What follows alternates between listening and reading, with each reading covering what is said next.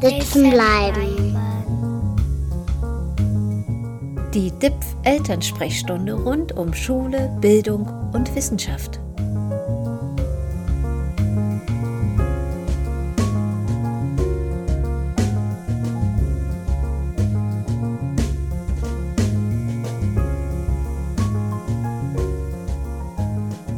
Hallo und herzlich willkommen zu einer neuen Folge des DIPF Eltern Podcast Sitzen bleiben. Mein Name ist Philipp Stirm und heute befassen wir uns mit den psychologischen Grundbedürfnissen. Ähm, bei Grundbedürfnissen fallen mir ja zunächst ganz elementare Dinge ein. Dazu gehört zum Beispiel, dass wir ausreichend Schlaf brauchen oder dass es auch an Essen und Trinken nicht mangeln sollte. Oder vielleicht sogar noch offensichtlicher, wir müssen natürlich atmen. Aber selbst wenn all diese körperlichen Voraussetzungen erfüllt sind, kann es sich für uns so anfühlen, dass etwas sehr Wichtiges fehlt. Denn es gibt auch geistige oder besser psychologische Grundbedürfnisse. Und auch diese sollten erfüllt werden.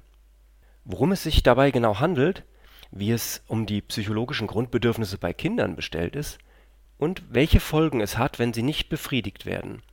Darüber unterhalte ich mich heute mit Dr. Andreas Neubauer.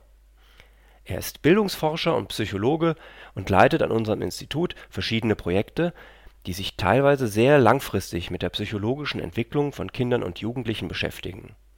Und auch die psychologischen Grundbedürfnisse spielen dabei eine Rolle. Hallo, Herr Neubauer. Hallo, Herr Stirn. Ja, schön, dass das geklappt hat. Jetzt habe ich ja schon einige Andeutungen zu den psychologischen Grundbedürfnissen gemacht. Da wollen wir nun natürlich auch mal ganz konkret wissen, was man sich darunter eigentlich vorstellen muss und wie sich vielleicht auch dieses Verständnis dahin entwickelt hat.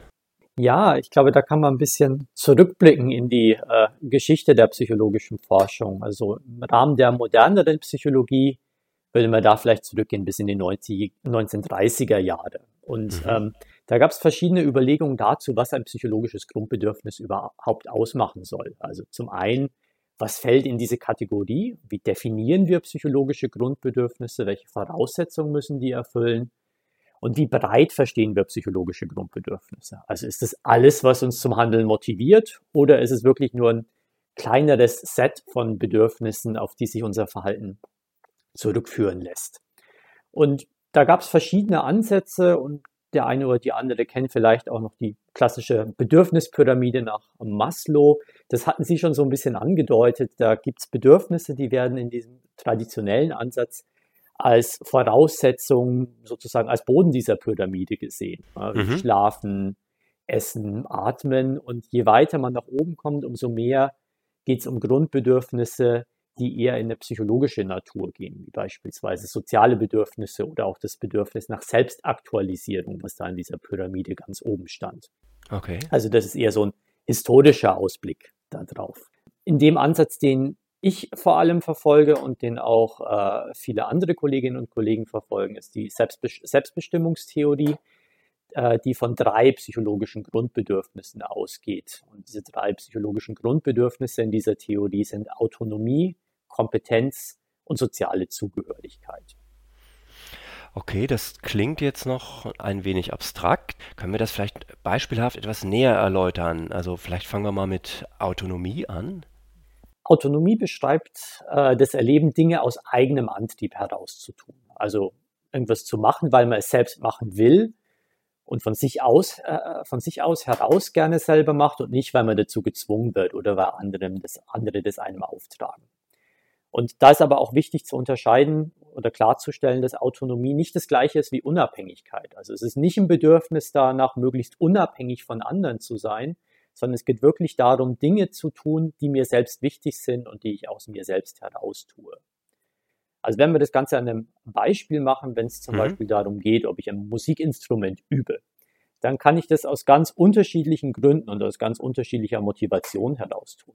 Ich kann das tun, weil es mir selbst wichtig ist, weil es mir vielleicht Freude bereitet, weil ich es interessant finde, äh, wie sich äh, so Musikstücke auch entwickeln, dann würde ich das aus einer autonomen Motivation heraus tun, tun, weil mir das persönlich wichtig ist. Aber, und das kennen vielleicht auch die ein oder anderen Eltern, Kinder und Jugendliche tun das vielleicht nicht rein aus intrinsischer Motivation, also von sich heraus äh, gerne, sondern manchmal muss man ihnen vielleicht auch vorschreiben, dass sie das tun sollen. Und das wäre so eine Situation, in der dann das Verhalten eben nicht dem Grundbedürfnis nach Autonomie zugänglich wäre. Ne? Es wäre, ich tue das nicht aus mir selbst heraus, sondern ich tue es, weil es andere mir vorschreiben. Und das wäre dann kein autonomes Verhalten mehr. Mhm. Also mal vielleicht auf, auf meinen Alltag projiziert, so wie ich mir das vorstelle. Also wenn ich meiner Tochter sagen würde, lies doch mal den Faust, das ist ein ganz wichtiges Buch, aber da hat sie halt gar keine Lust drauf und es gefällt ihr auch überhaupt nicht, dann macht sie es, wenn dann überhaupt, weil ich es ihr gesagt habe.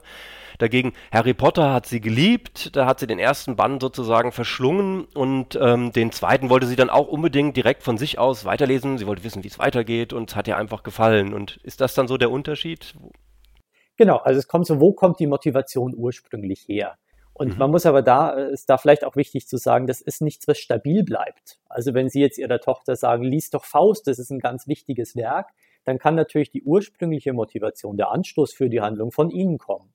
Aber mhm. vielleicht merkt Ihre Tochter dann, ah ja, das ist ja wirklich interessant und wichtig und bedeutsam und es entwickelt sich über die Zeit hinweg eine autonome Motivation für diese Handlung. Also es ist nicht so, dass das in Stein gemeißelt ist, dass bestimmte Verhaltensweisen immer autonom oder immer, man nennt es dann heteronom äh, reguliert werden, also von außen reguliert werden, sondern das kann sich verändern über die Zeit. Mhm. Ja, schauen wir mal, ob sie dann wirklich noch Begeisterung für den Faust entwickelt, für die Tragödie. Und Sie haben ja jetzt auch noch Kompetenz erwähnt. Was ist denn damit gemeint? Kompetenz beschreibt das Gefühl, dass ich äh, erfolgreich in bestimmten Dingen bin dass ich also Herausforderungen annehme und auch diese Herausforderungen dann auch meistern kann. Das ist ein äh, Gefühl, das erleben wir vor allem dann, wenn die Aufgaben oder die Schwierigkeit der Aufgaben, die wir bearbeiten, auch zu unseren Fähigkeiten passt.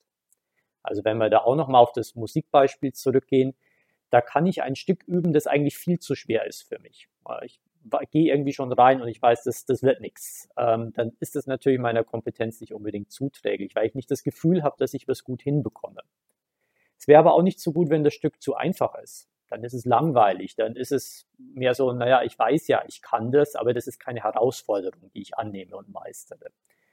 Kompetenz empfinde ich also vor allem dann, wenn das Musikstück in dem Fall oder allgemein das, was ich tue, auch zu meinen eigenen Fähigkeiten passt. Also gerade so schwierig ist, dass es noch eine Herausforderung ist, aber eben keine Überforderung.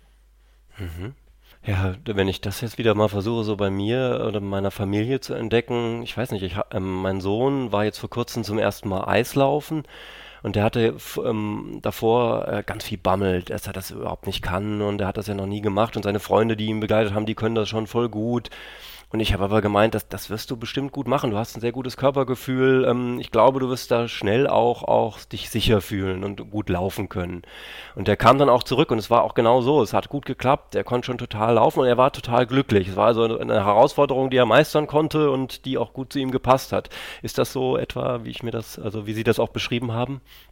Genau, und auch äh, so, ihr, so ihre Herangehensweise, die sie da gewählt haben, dieses Ermuntern, auch Dinge versuchen, die vielleicht noch ein bisschen über dem sind, was man sich im Moment selbst auch in seinem Kompetenzerleben zutraut, äh, das ist durchaus auch förderlich für hm. psychologische Grundbedürfnisse. Oder allgemein, was förderlich ist, gerade auch für Kompetenzerleben, ist eine Struktur bereiten, also irgendwie eine, ein Gerüst dafür schaffen, dass Kinder und Jugendliche sich auch weiterentwickeln können in ihrem Kompetenzerleben.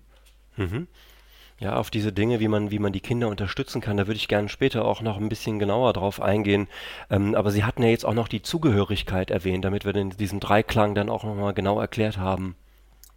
Genau, also, äh, Zugehörigkeit beschreibt das Gefühl, dass ich mich anderen verbunden und nahe fühle. Und das, da geht es um gegenseitig, da geht es darum, gegenseitige positive Beziehungen zu haben. Also dass ich mich wohl mit den anderen fühle, dass ich aber auch das Gefühl habe, die anderen erkennen mich an und ähm, fühlen sich auch mir gegenüber, äh, mir zugehörig. Auch da können wir das jetzt auf das Musikbeispiel nochmal versuchen anzuwenden. Ähm, wenn ich jetzt Musik beispielsweise nicht nur alleine mache, sondern vielleicht in einem Orchester, in einer Band oder ich bin in einem Chor, dann kann natürlich auch dadurch allein dieses gemeinsam an einer an einem Musikstück arbeiten, so ein Gefühl von Zugehörigkeit schaffen und das Bedürfnis nach Zugehörigkeit fördern. Andererseits, dieses äh, Bedürfnis nach Zugehörigkeit ist dann gefährdet, wenn ich so das Gefühl habe, dass ich mich an niemanden wenden kann oder keinen Anschluss finde.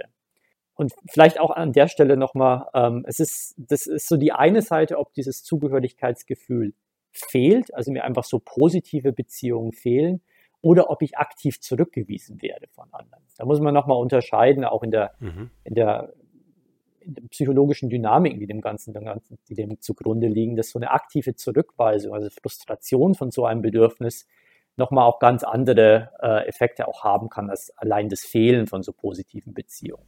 Ah, verstehe, ja. Also so, dass ähm, es gibt sozusagen ein, ein äh, aktives Gegensteuern sogar als, als, äh, als äh, Pendant, als Negatives gegenüber dem Befriedigen von Grundbedürfnissen. Ähm, wäre dann Mobbing zum Beispiel sowas, ähm, wo man sagen würde, das ist so eine ganz besonders schlimme Form der Ausgrenzung, die dieses äh, Grundbedürfnis nach Zugehörigkeit eben, eben äh, frustriert?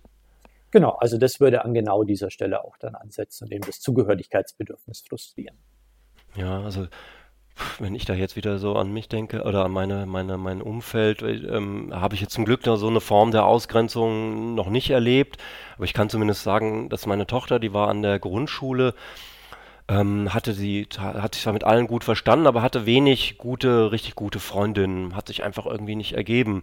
Und die hatte dann das Glück, dass sie an die, als sie an die weiterführende Schule kam, was ja sowieso ein, ein anspruchsvoller Schritt ist, dass sie da in ihrer Klasse, hat sich so ein richtiger kleiner Kreis von echt guten Freundinnen herausgebildet. Und ich habe wirklich auch gemerkt, dass, dass, wie die daran gewachsen ist, wie die einfach weniger schüchtern und unsicher wurde und, und wie ihr das gut getan hat. Das ist dann wahrscheinlich die, diese Form auch der Zugehörigkeit, die sehr positiv sein kann. Ich kann es mir jetzt gut vorstellen, was, was äh, jeweils damit gemeint ist. Ähm, sind das denn diese Grundbedürfnisse, diese psychologischen Grundbedürfnisse, äh, etwas, was ähm, Kinder und Jugendliche und Erwachsene ähm, beide haben, genauso haben oder gibt es da Unterschiede? Also erstmal grundsätzlich davon auszugehen, dass äh, die Grundbedürfnisse in allen Phasen der, der Lebensspanne bedeutsam sind. Also bei Kindern und Jugendlichen genauso wie bei Erwachsenen wenn wir es nochmal auf, äh, auf die physiologischen Grundbedürfnisse zurückbeziehen wollen, auch da, wenn wir sagen, Schlaf ist wichtig, äh, Ernährung ist wichtig. Also äh, das ist dieselbe Analogie, die da dahinter steht. Das sind auch das sind auch mehr oder weniger die Befundmuster, die wir in unseren Studien sehen. Dass es da positive Zusammenhänge gibt zwischen Bedürfnisbefriedigung und beispielsweise Wohlbefinden oder auch motivationalen ähm, Faktoren. Was aber natürlich denkbar ist, dass es Verschiebungen geben kann in der Bedeutung von einzelnen Grundbedürfnissen über die Lebensspanne hinweg. Dass also nicht jedes Grundbedürfnis in jeder Lebensspanne gleich wichtig ist, sondern dass sich das verändert über die äh, Entwicklungsphase, über die menschliche Entwicklungsphase. Dazu weiß man bisher aber noch vergleichsweise wenig, inwiefern es da wirklich zu Verschiebungen in der Bedeutung der Grundbedürfnisse kommt. Mhm. Ah, das wäre natürlich interessant. Gibt es denn da zumindest so erste Befunde, dass man sagen kann, das fällt ein bisschen auf, dass das eins dieser Grundbedürfnisse sein könnte, was sich etwas verschiebt? Oder ist das einfach, da kann man wirklich noch gar keine Aussagen zu machen?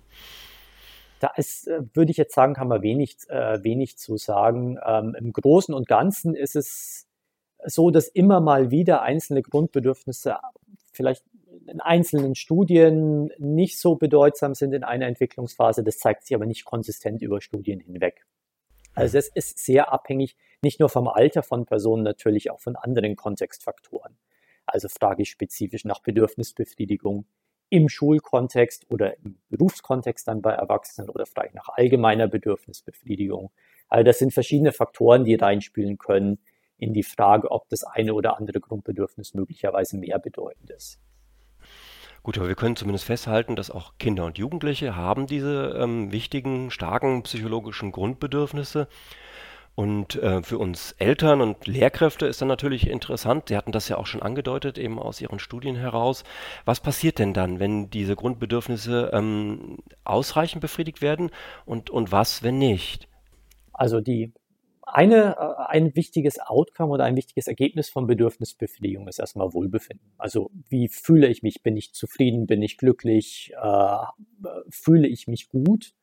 Oder habe ich eher das Gefühl, ähm, empfinde ich eher Traurigkeit oder fühle ich mich vielleicht auch ärgerlich, also eher so negative Emotionen. Das sind natürlich, äh, das sind Dinge, die sind ganz zentrale, wichtige Outcomes, Ergebnisse von Bedürfnisbefriedigung oder Bedürfnisfrustration.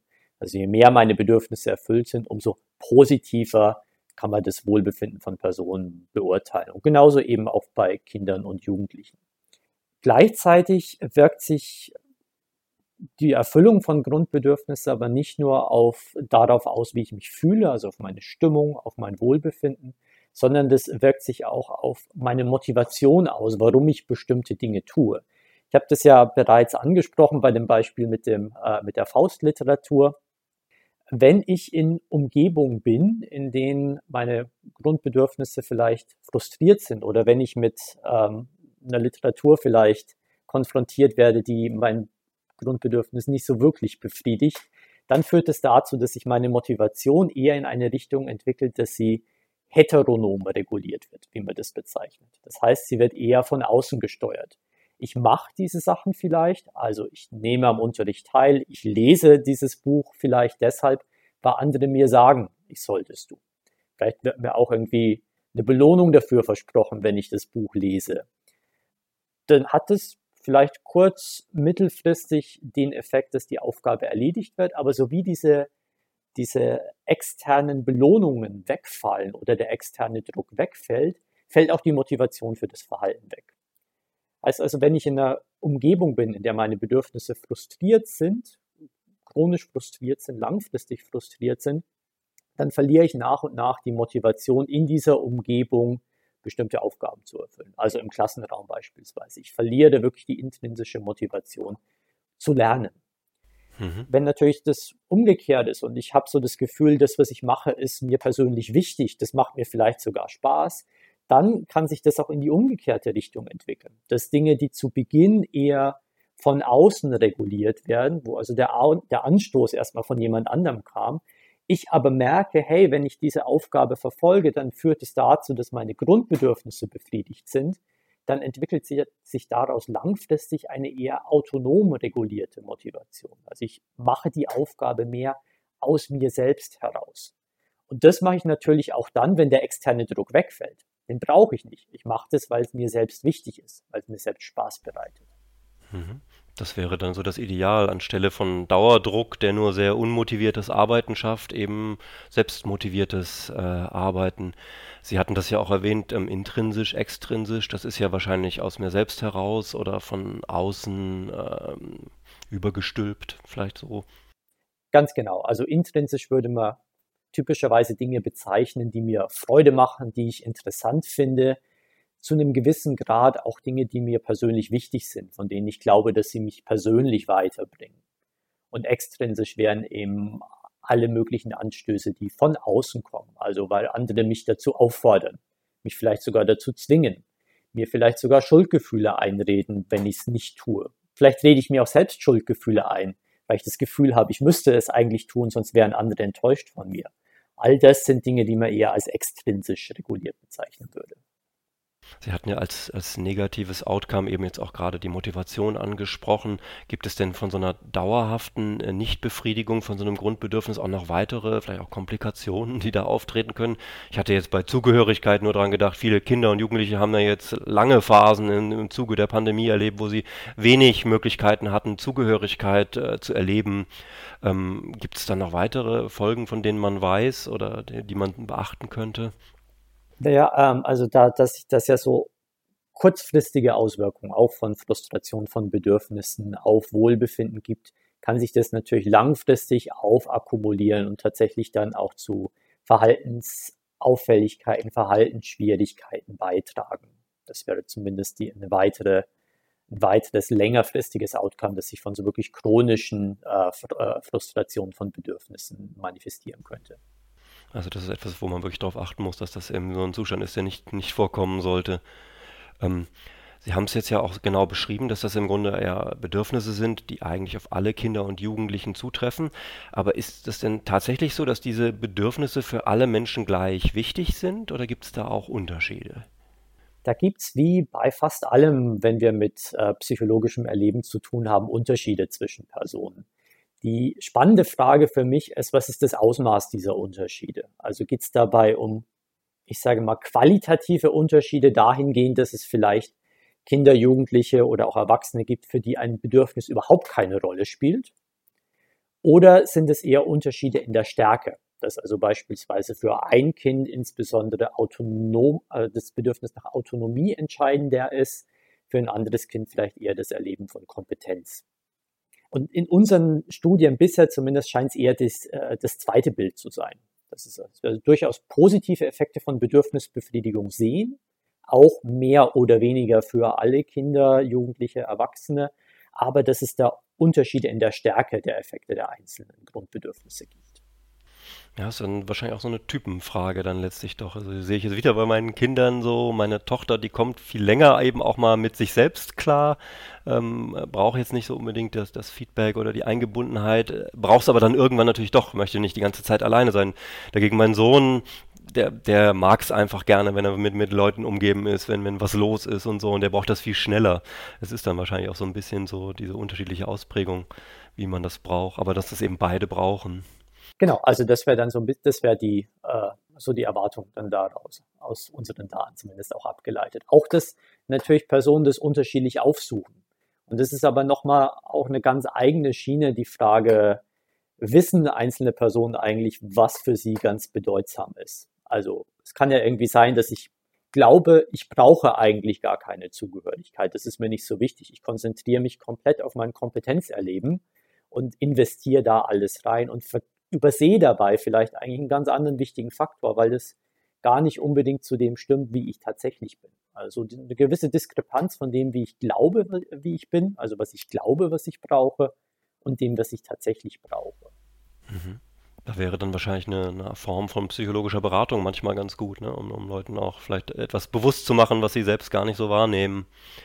Sie haben ja jetzt gut dargelegt, dass durch befriedigte Grundbedürfnisse Wohlbefinden und eine größere Motivation entstehen können. Ähm, am Beispiel des Lernens wird ja schnell deutlich, wie wichtig das ist, denn Lernen sollte Freude bereiten und kein mühseliger Akt sein. Ist es denn auch so, dass sich dadurch auch die Lernerfolge verbessern, also dass äh, Motivation und Wohlbefinden sich dann im weiteren Schritt auf den Lernerfolg auswirken?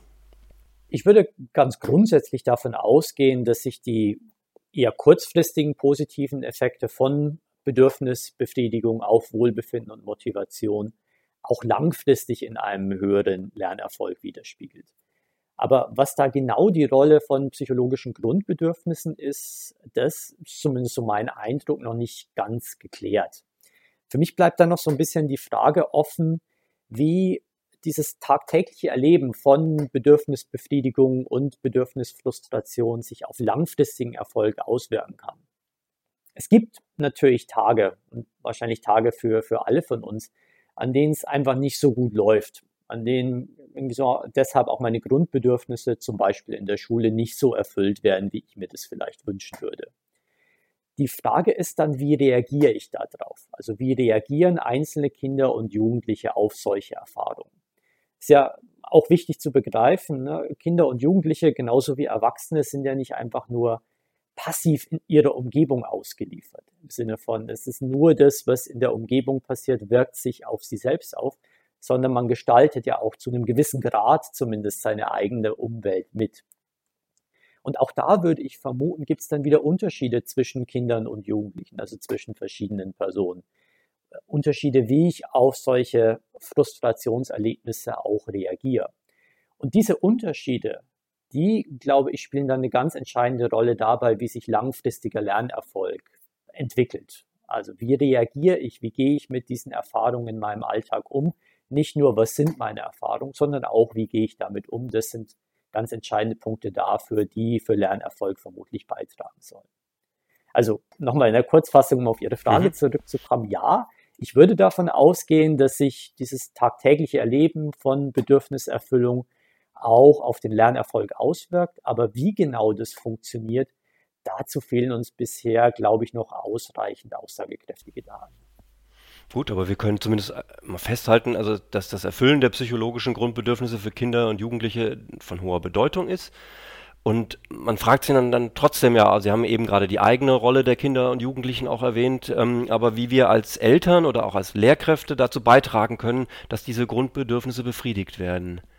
Ähm, also man, man gibt da so zwei, zwei Dimensionen vor allem von elterlichem Verhalten, die da als besonders förderlich auch diskutiert werden. Das eine ist ein autonomieunterstützendes Verhalten. Autonomieunterstützendes Verhalten bedeutet, beispielsweise Freiheit in gewissen Grenzen zu geben. Das heißt auch den Kindern und Jugendlichen Wahlmöglichkeiten zu lassen. Also Dinge auswählen zu können, was sie, wie sie ihren Alltag gestalten wollen. Natürlich, und das ist das ganz Wichtige, das ist Freiheit in Grenzen. Das bedeutet nicht, man kann ja irgendwie frei bestimmen lassen, ob die Kinder jetzt zehn Stunden vorm Fernseher oder vorm Tablet sitzen wollen, sondern es müssen natürlich auch gewisse Grenzen geschafft werden. Da ist es dann aber auch wichtig, diese Grenz, für diese äh, Begrenzungen Begründungen zu finden. Also nicht nur irgendwie zu sagen, hier ist Schluss, weil ich das sage, sondern auch bei der Bereitstellung von diesen, von diesen Grenzen auch Perspektiven von Kindern und Jugendlichen mit einzubeziehen. Also auch die, eine Gegenperspektive einzunehmen. Was bedeutet das denn? Und dann im Licht dieser Perspektive auch zu begründen, warum bestimmte Grenzen eingehalten werden müssen. Das zeigt irgendwie schon dieses, dieser, dieser Unterstützungstyp zielt natürlich vor allem darauf ab, das Bedürfnis nach Autonomie zu fördern. Zeigt, es zeigt sich aber auch in äh, vielen Studien, dass das nicht nur positive Effekte auf das Autonomieerleben hat, sondern auch auf die anderen psychologischen Grundbedürfnisse. Aber wenn man diese Perspektive der Kinder und Jugendlichen mit einnimmt, schafft man natürlich auch den Nährboden für positive Beziehungen somit soziale Eingebundenheit. Ein zweiter Aspekt von elterlichem Verhalten, der hier häufig äh, genannt wird, ist das Schaffen von Struktur. Das hatte ich äh, vorher auch schon einmal kurz angesprochen. Struktur bedeutet, dass Ziele und auch Erwartungen klar definiert werden und irgendwie äh, klar benannt werden. Ähm, da geht es um konsistente und nachvollziehbare Regeln. Also das sieht man durchaus aus. Da gibt es eine Überlappung zu, zu Autonomie unterstützendem Verhalten, indem ich eben begründe, warum bestimmte Regeln da sind. Dadurch werden sie auch nachvollziehbar für Kinder und Jugendliche. Und allgemein können wir uns diesen Begriff der Struktur vorstellen wie ein Gerüst, an dem sich das Kind oder die Jugendliche lang, langhangeln können, um, zu, um ihr eigenes um sozusagen zu ihrem psychologischen Wachstum beizutragen. Und das klingt jetzt nach sehr aufwendiger Arbeit für Eltern. Das ist, lässt sich natürlich immer leicht sagen, so müsste man handeln. Und ich glaube, es ist an der Stelle dann aber auch wichtig äh, zu sagen, das funktioniert nicht immer. Ne? Diese Art von, von Interaktion mit Kindern und Jugendlichen, die kostet auch Kraft. Und entsprechend ist es auch wichtig, sich als Elternteil dann selbst einzugestehen, das kann nicht immer funktionieren. Ich kann nicht immer perfekt mit meinem Kind umgehen in jeder Situation. Und es ist auch okay. Das muss man auch, das, das darf man dann natürlich auch tun. Hier ist es auch wichtig, als Elternteil auch darauf zu achten, für seine eigenen psychologischen Grundbedürfnisse zu sorgen. Ja, ich habe ja schon gesagt, das sind Bedürfnisse, die gelten nicht nur für Kinder und Jugendliche, sondern auch für Erwachsene. Und wenn wiederum die Grundbedürfnisse der Eltern auch erfüllt sind, schafft es Freiräume, schafft Energien, die dann wiederum eingesetzt werden können, um die Grundbedürfnisse von Kindern zu, äh, zu befriedigen oder dafür die Grundlage auch zu schaffen.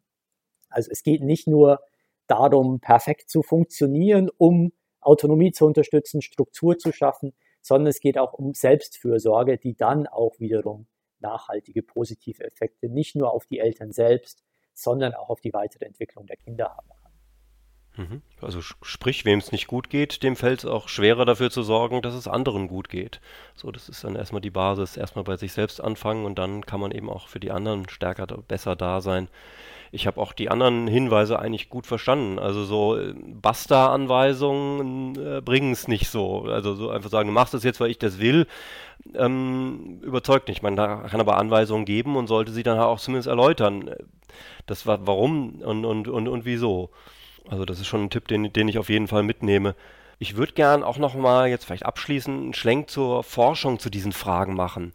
Sind denn ähm, psychologische Grundbedürfnisse bei Kindern und Jugendlichen schon gut erforscht oder wo sind da noch so richtig markante, offene Fragen? Also ich würde sagen, im Großen und Ganzen ist die Forschung in diesem Bereich relativ weit vorangekommen. Dieser ganze Forschungszweig der Selbstbestimmungstheorie, der wächst seit den 70er Jahren kontinuierlich.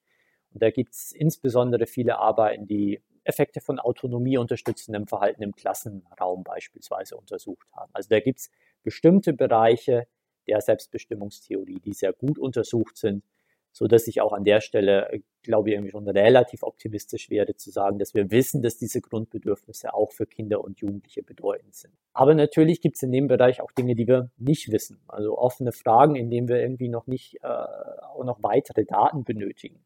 Das eine ist, äh, das hatten wir auch ganz zu Beginn schon mal angesprochen, verändert sich das über die Lebensspanne hinweg. Also werden mhm. manche Grundbedürfnisse bedeutsamer, je älter ich werde. Also wenn wir Übergang Kindheit zur, zur Adoleszenz beispielsweise denken, ähm, dann werden natürlich, wird intuitiv irgendwie würde man vermuten, dass Autonomie da eine ganz entscheidende Rolle spielt und das nochmal wichtiger Stimmt. wird in dieser Entwicklungsphase.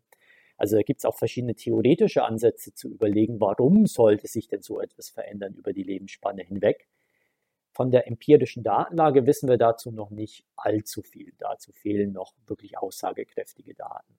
Auch die Frage zu Unterschieden zwischen Kindern und Jugendlichen. Also sind für manche Kinder vielleicht manche Bedürfnisse bedeutsamer als für andere. Auch da sind wir noch sehr am Anfang, diese Daten wirklich zu sammeln und diese Daten dann auch wirklich zu verstehen. Ein dritter Punkt, äh, den ich auch schon kurz angesprochen habe, der beschreibt so ein bisschen die Frage, weiß ich überhaupt, was ich brauche? Also ich kann ja irgendwie glauben, ich bin jemand, äh, dem Autonomie ganz besonders wichtig ist und deswegen mache ich vor allem das, was es aus mir heraus auch irgendwie unmittelbar kommt, was mir Spaß macht, was, was ich interessant finde.